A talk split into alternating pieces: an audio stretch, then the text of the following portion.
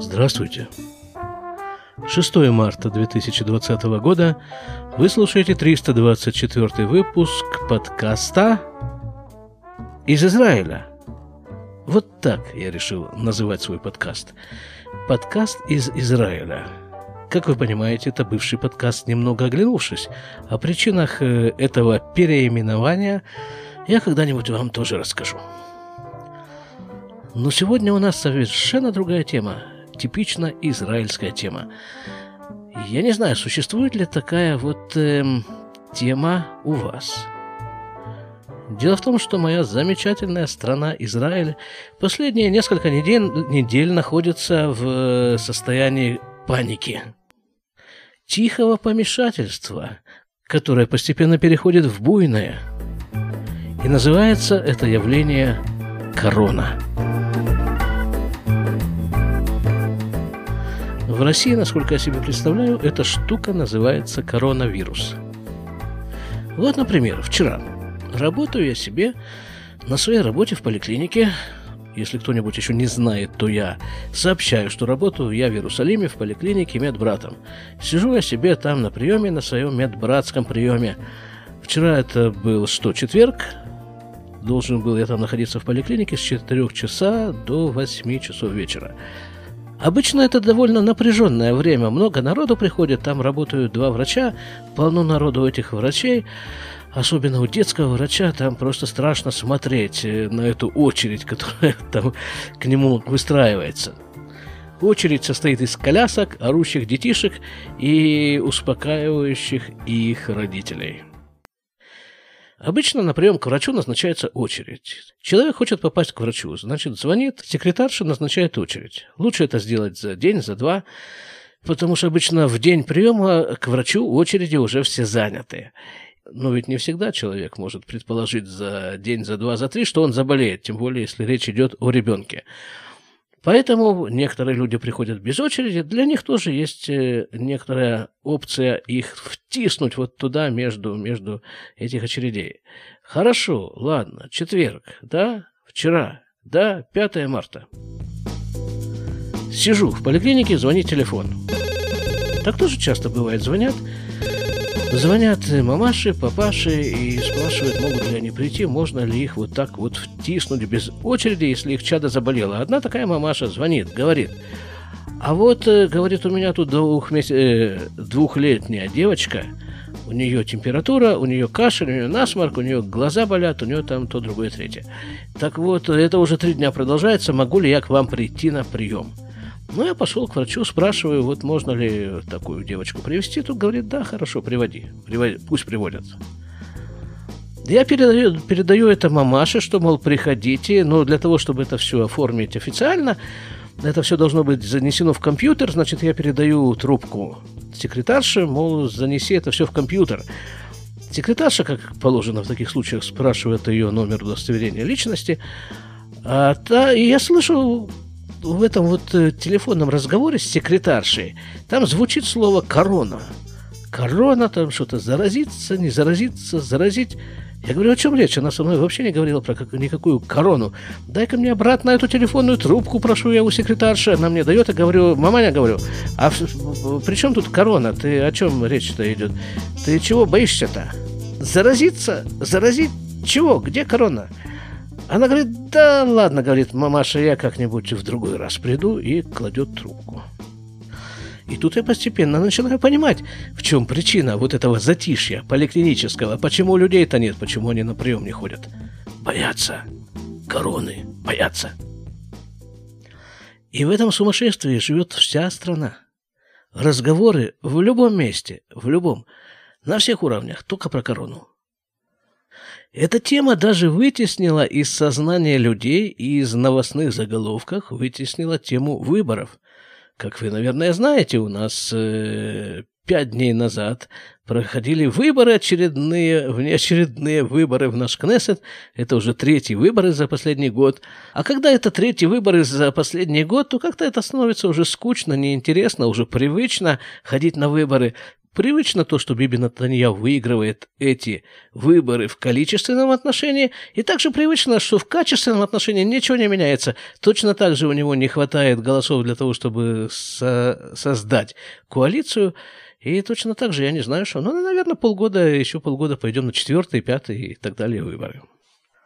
И поэтому это все уже как-то никому не интересно, а вот корона – это да, корона – это, это новость, это тема как-то стало уже просто неприлично говорить на другую тему, мол, а что, что, что речь, вы, вы что, не читаете новостей, что ли, не смотрите?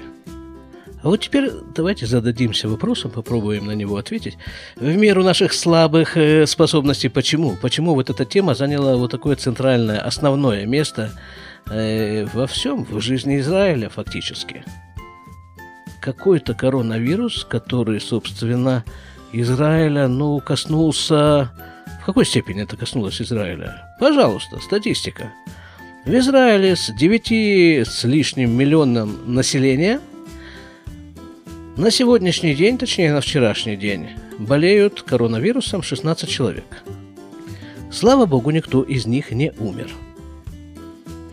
Ну, фактически, ведь вот это самая корона, ну, это тот же вирус, это тот же грипп, ну, может быть, какой-то более тяжелый его вариант.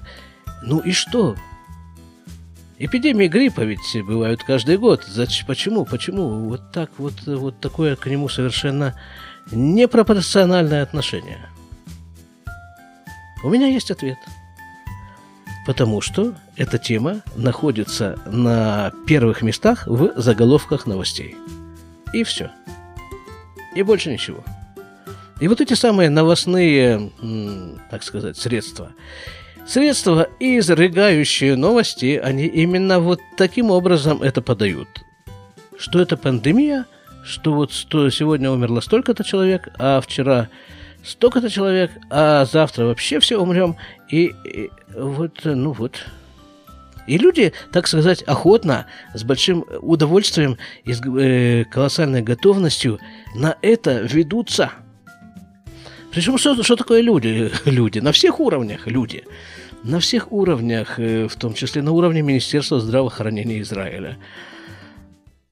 Скажем, сегодня я получил такое сообщение от, моей, от моей начальницы, что начальник всей нашей поликлинической системы издал приказ, в котором написано, что в связи с создавшейся ситуацией запрещается собираться больше пяти человек в одной комнате –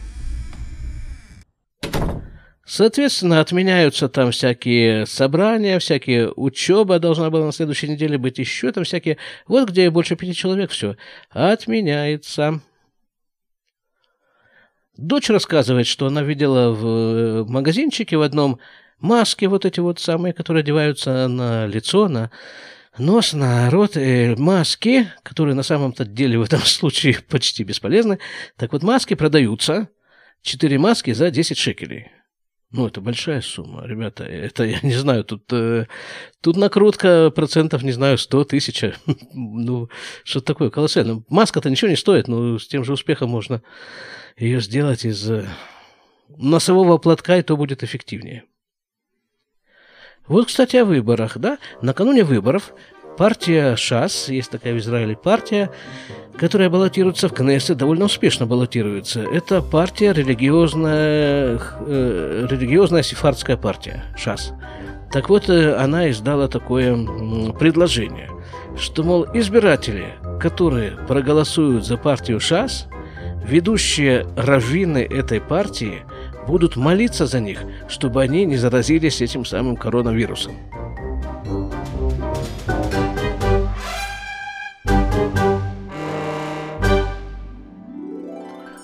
Не знаю, на чем...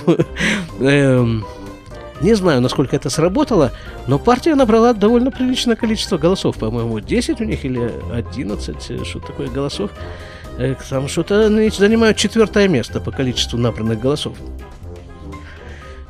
И страну трясет, просто перетряхивает вот этим коронавирусом, да? Ну вот в Китае там э, эпидемия, люди болеют, люди умирают, людей жалко, и тех, и других. Жалко людей. Ну, а у нас-то эпидемии нет. У нас вот здесь, внутри, в Израиле, эпидемии нет. Так что же мы трясемся-то? Те трясутся от э, высокой температуры. А мы чего? От того, что у тех в Китае высокая температура. А теперь еще раз прикоснемся к статистике. Итак, в Израиле, как уже было сказано, 9 с э, небольшим миллионов населения. Среди них умерших от коронавируса – ноль. Вместе с тем, в прошлом, 2019 году, на дорогах Израиля от автодорожных катастроф погибло 349 человек. От рук террористов за последние четыре года погибло 79 человек.